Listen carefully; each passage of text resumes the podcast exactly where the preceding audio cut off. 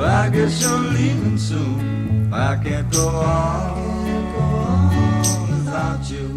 It's useless to try. Ich weiß nicht warum, aber man erkennt es sofort, worum es hier geht, nämlich um Sommer, Sonne, Liebe, Flower Power. Und damit sind wir bei SWR 2 Erklär mir Pop mit unserem Musikexperten Udo Dahmen. Hallo, Herr Dahmen. Tag, Frau Arning, ich grüße Sie. Grüße Sie auch, Herr Dahmen. Was wir gerade gehört haben, das war der Anfang eines Songs von Moby Grape, eine Band, die für die in San Francisco entstandene Hippie-Bewegung eine große Rolle gespielt hat. 805 heißt der Song, der gleich in den Billboard-Charts gelandet ist. Und 805 meint die Uhrzeit, 8.05 Uhr. Eigentlich muss man ja sagen, für so eine Flower Power Band wie Moby Grape eine ziemlich unchristliche Zeit. Also vorausgesetzt, es ist jetzt auch tatsächlich AM und nicht PM gemeint.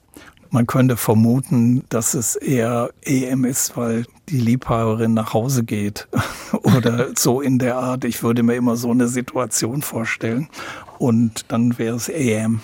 Dann wäre es AM auf jeden Fall. Warum haben Sie uns diesen Titel heute mitgebracht? Zum einen, weil Moby Grape sicher eine der Bands ist, die viele nicht mehr auf dem Zettel haben. Und zum anderen einfach, um auch diese Zeit nochmal in Erinnerung zu rufen, die doch sehr, sehr wichtig war für die Entwicklung der populären Kultur. Das ganze Album von Moby Grape, auf dem dann eben auch 805 erschienen ist, ist ja in ganz kurzer Zeit aufgenommen worden. Und es ist dann erschienen zum Beginn des Summer of Love, also zu dieser klassischen Zeit, als die Hippie-Bewegung in den USA sich auf dem Höhepunkt befand. Wann ist dieses Stück herausgekommen? Ja, das Stück ist ja im Frühsommer 67 erschienen, tatsächlich. Und das ist genau im Summer of Love. Die Band ist ja ein knappes halbes, dreiviertel Jahr früher entstanden, im September, Oktober 66 und hat dann sehr schnell Furore machen können und sehr schnell auch viele Titel zusammengestellt, um dann das Album aufzunehmen. Das Spannende ist einfach, dass dieses Erscheinungsdatum genau zusammenfällt mit dieser unglaublichen Bewegung von mehr als 100.000 jungen Leuten, die alle nach San Francisco gezogen sind für den Sommer und in der Gegend von Haight Ashbury gelebt haben in der Zeit. Heute ist das ein Touristenmagnet und damals war das, das sind im Wesentlichen Holzhäuser, war das eine sehr günstige Wohngegend, in der sich aber ganz viele Musiker versammelt haben. Janis Joplin, Grateful Dead, eben genauso die Birds damals in der Zeit. Die Beach Boys haben natürlich auch dort zeitweise gelebt. Und das ist ein ganz, ganz spannender Zusammenhang.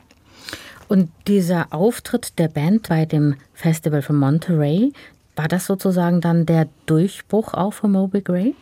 In der Tat war dieses Festival ein Schlüsselerlebnis, nicht nur für Moby Grape, sondern auch für viele andere, die dort aufgetreten sind, die vorher auch schon bekannt waren. Zum Beispiel Jefferson Airplane, wie Moby Grape, damals so im Beginn ihrer Karriere. Für die war dieses Festival wirklich entscheidend und ein Schlüsselerlebnis. Das erste große Popfestival im Grunde mit ungefähr 80.000 Zuschauern, also 1967, also zwei Jahre früher als Woodstock, was immer so als dieses große Festival gilt. Aber Monterey war eigentlich das Entscheidende. Und auch ein Festival, auf dem erstmalig auch weiße und schwarze Musiker gemischt auftraten. Otis Redding war zum Beispiel auch dabei. Und es war ein Festival, das zum ersten Mal auch Eintrittskarten verkauft hat. Also oft war es ja so, dass es freien Eintritt gab. Also kann man da schon auch von einem Beginn einer Kommerzialisierung dieser Festivalszene sprechen? Ja, natürlich. Und das habe ich selber auch erlebt. Ganz häufig hat man damals gesagt, ja, die müssen doch alle umsonst spielen und so weiter.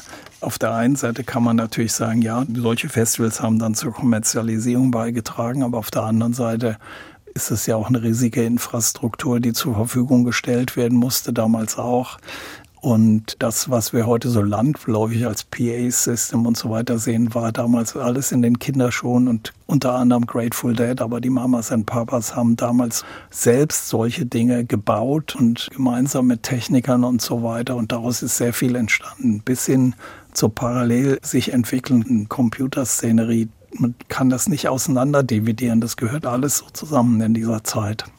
Wobei man ja eben, wir haben das Stichwort gehabt, Summer of Love, das ist ja mit einem bestimmten Lebensgefühl verbunden und eben auch mit diesem Freiheitsgefühl. Und da passt es natürlich nicht dazu, wenn ich dann irgendwie für 8 Dollar mein Ticket kaufen soll. Ja, absolut, nein, das, das ist schon klar. Aber gleichermaßen war das alles Teil der Bewegung Und natürlich gab es zu allen Zeiten Menschen, die daraus ihren Profit geschlagen haben. Moby Grape, wie würden Sie denn eigentlich diesen Sound dieser Band beschreiben? Ja, das ist ähnlich wie andere Bands in der Zeit auch, wobei Moby Grape waren sehr früh dabei, die eine Verbindung hergestellt haben musikalisch zwischen dem, was man schon als Rock und Beatmusik kannte, zwischen Folk und Country.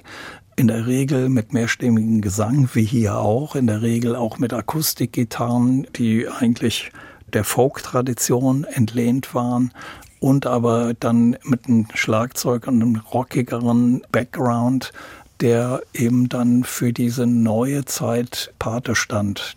Kann man für Grateful Dead oder für Jefferson Airplane ähnlich sagen.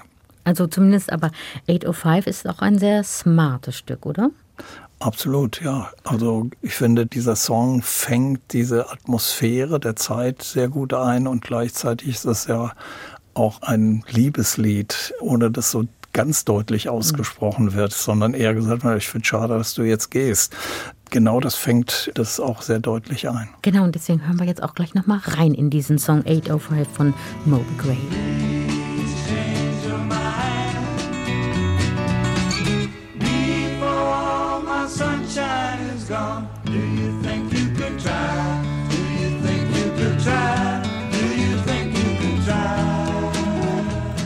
Please change your mind heißt es da. Also da geht es genau um das, was Sie gerade beschrieben haben, Herr Dahm, nämlich um ja, eine Liebesgeschichte, die Angst vorm Verlassenwerden. Was würden Sie denn sagen, was unterscheidet denn diese Gruppe Moby Grape zum Beispiel von so ganz bekannten Gruppen Mamas and the Papas oder auch von so Songs wie California Dreaming? Ja, tatsächlich ist bei den Mamas und Papas, speziell bei California Dreaming, ist eigentlich so die Atmosphäre, der Zustand in diesem Summer of Love beschrieben. Und hier handelt es sich aber im Vergleich dazu um eine ganz private, persönliche Geschichte des Verlassenwerdens oder der Angst vor dem Verlassenwerden. Und das wird auch nicht so deutlich gesagt, aber das passt auch zu dieser Zeit. Moby Grape, die haben sich in der Zusammensetzung mehrfach verändert, aber sie spielen noch bis heute, oder? Ja, interessanterweise hauptsächlich lokal, also in San Francisco und Umgebung spielt die Band immer wieder, wenn es entsprechende Gelegenheiten gibt, also kleinere Festivals und so weiter, aber nicht mehr im großen Stil. Und für uns ist es eigentlich eine Reminiszenz an die damalige Zeit. Herzlichen Dank an Udo Dahm, unseren Musikexperten von SWR2 Erklär mir Pop. Er hat uns heute erinnert an Moby Grape und den wunderschönen Song 805. Herzlichen Dank, Herr Dahm. Ja, ich danke auch.